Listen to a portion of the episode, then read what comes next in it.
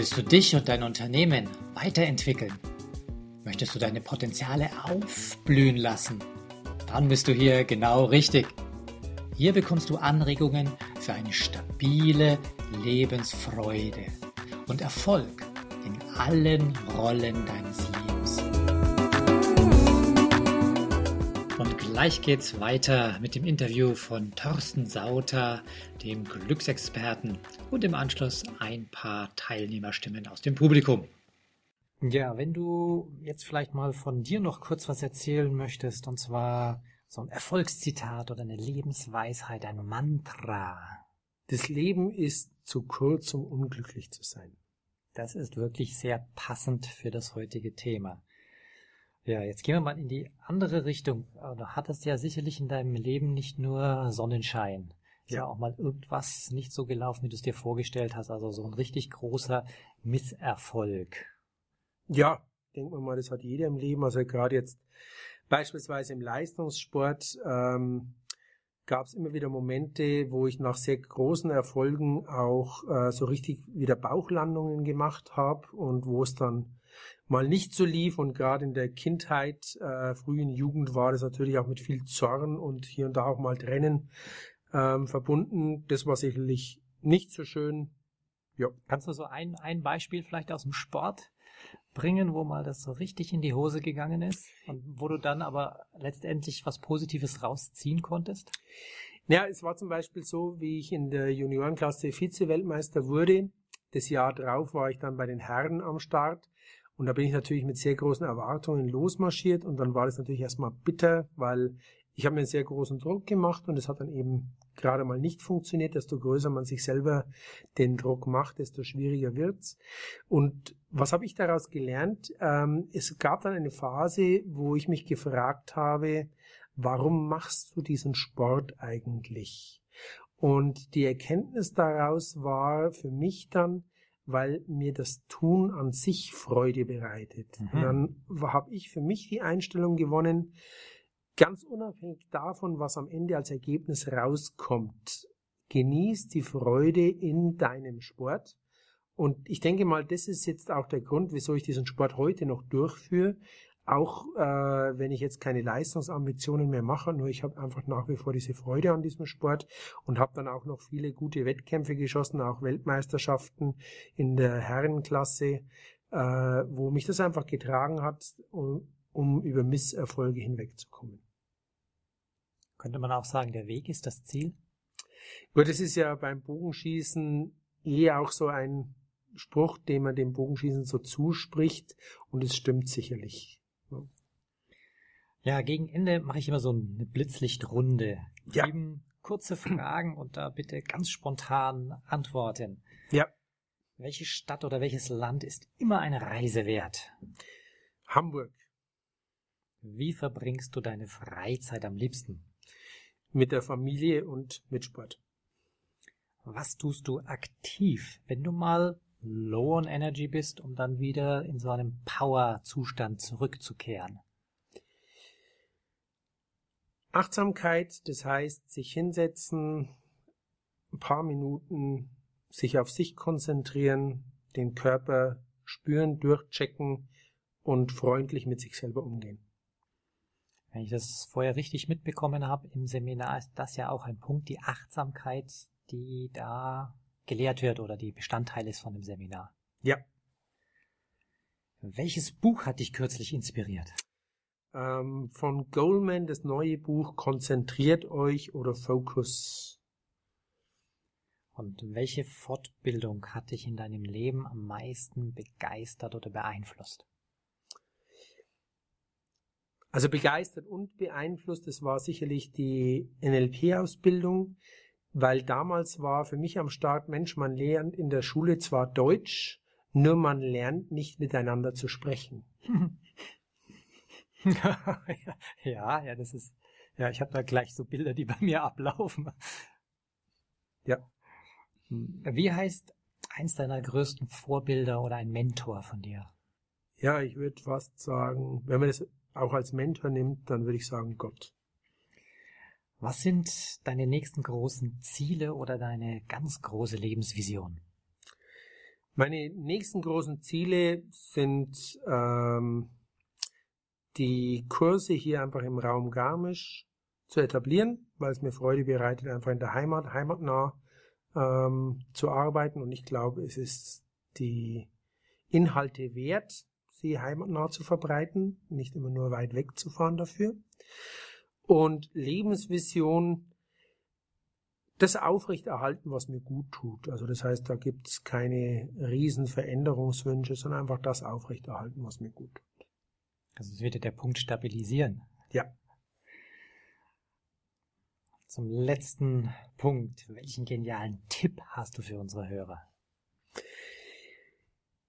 Also neben dem, dass Sie gern äh, Kurse bei mir besuchen dürfen, das ist natürlich der zweitgenialste Tipp, ist sorgsam mit sich umzugehen. Das ist ein schöner Abschluss. Thorsten, ich sage Dankeschön, schönen Abend für dich. Danke, Wolfi, hat mir viel Spaß gemacht. Hallo, grüß euch. Wir sind hier in Garmisch-Partenkirchen zu einem ganz spannenden Vortrag über positive Psychologie und wie wir Glück finden können. Und ich habe zwei ganz mutige Teilnehmer gefunden, die uns kurz berichten wollen, wie sie jetzt drauf sind. Hallo, grüß euch. Wer ist heute da? Der Michael. Und die Gitti. Servus.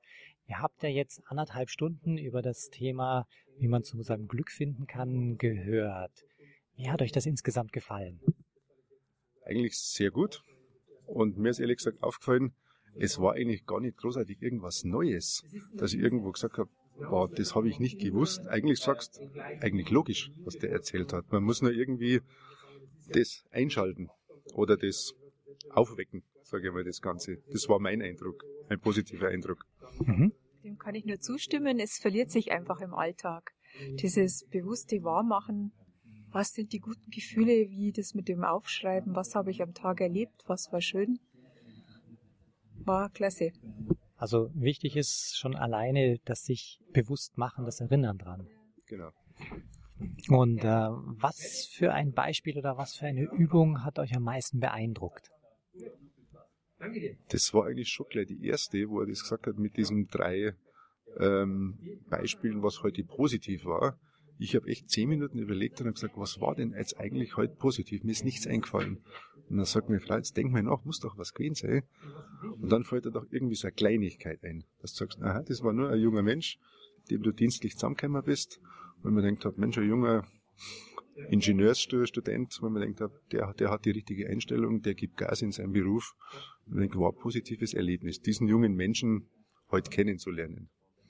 Mhm.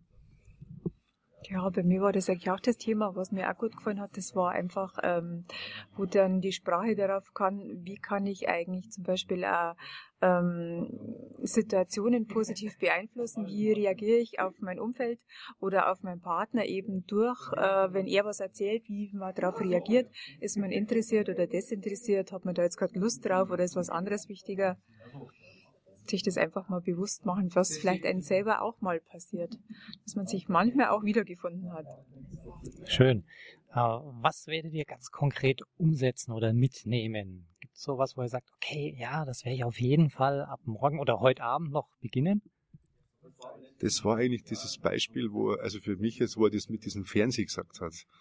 Wie gesagt, der eine sitzt zu Hause, ist schon mehr, mehr horizontal als vertikal und der andere kommt eben rein und erzählt irgendwas.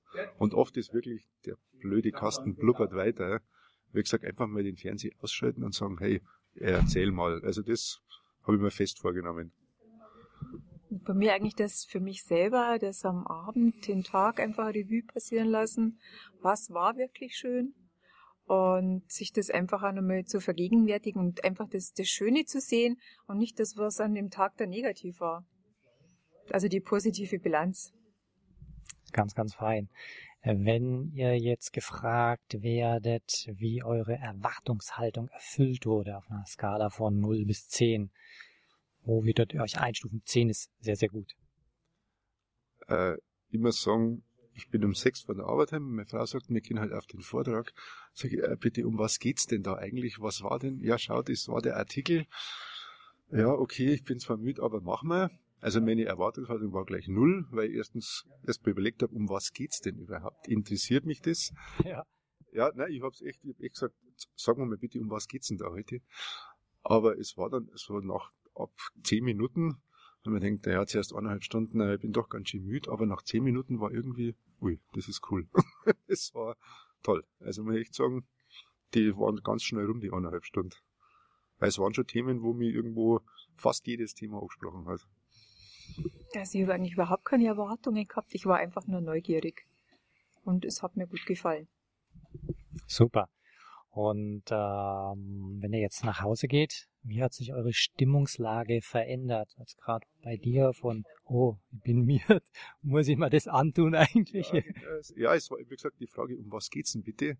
Ja, okay, raff ich mich auf, aber das war jetzt, ich kann jetzt keine Punkte nennen, aber ich gehe sicher positiver jetzt daraus. Jetzt gehen wir nur zehn Minuten zu Fuß heim, da geht mir sicher noch viel durch den Kopf, denke ich mal. Und das mit, wie gesagt, das am Ende des Tages so diese positiven Sachen einfach ein bisschen mit drüber nachdenken. Das hat mir schon eingeleuchtet, weil oft liegst du dann im Bett und denkst, du, ah, das war halt blöd und das hat mich genervt. Ich glaube, dass das ein guter Ansatz ist, dass man einfach sagt, denke mal an das nach. Muss man vielleicht am Anfang auch, wie gesagt, halt schriftlich machen, weil sonst machst du das morgen schon wieder nicht. Und dass sich das dann nach einer Woche eigentlich automatisiert, dass sie einfach, Mensch ist ein Gewohnheitstier und ich glaube, dass das ein ganz ein, ein guter Ansatz ist. Einfach auf die Nacht nochmal gesagt, was war halt, was war positiv, das hat mir gut gefallen und das fange ich sicher heute schon an. Das ist sehr schön. Ich habe das vor zehn, zwölf Jahren schon mal gemacht. Genau so was, ein ganz schönes Lederbuch mir gekauft gehabt und ich habe es einschlafen lassen. Also ich habe jetzt wieder den Input gekriegt und verstehe, warum ich das gleich wieder aufleben lasse. Ja, bei mir ist eigentlich ähnlich, wenn man jetzt das auf dem Nachhauseweg wahrscheinlich noch ein bisschen diskutieren und ein bisschen Revue passieren lassen und das immer ein bisschen sacken lassen und dann schauen wir mal. Also es war auf alle Fälle ein Besuch wert. Wunderbar. Ich sage Dankeschön. Schönen Abend für euch. Ja, danke. Ciao. Ja, auch. Ciao. Falls euch diese Show gefallen hat, würde ich mich über eine positive Bewertung bei iTunes sehr freuen. Je mehr Leute diesen Podcast hören, desto mehr Menschen können ihr Potenzial positiv entwickeln. Und das ist doch gut so, oder? Wenn du noch mehr Folgen hören möchtest, dann klicke den Abonnieren-Button auf bildungforme.com oder auf iTunes. So, das war der Bildungsspektrum Podcast. Von und mit Wolfgang Hertlicker. Bilde dich selbst und dann wirke auf andere ist das, was du bist. Friedrich?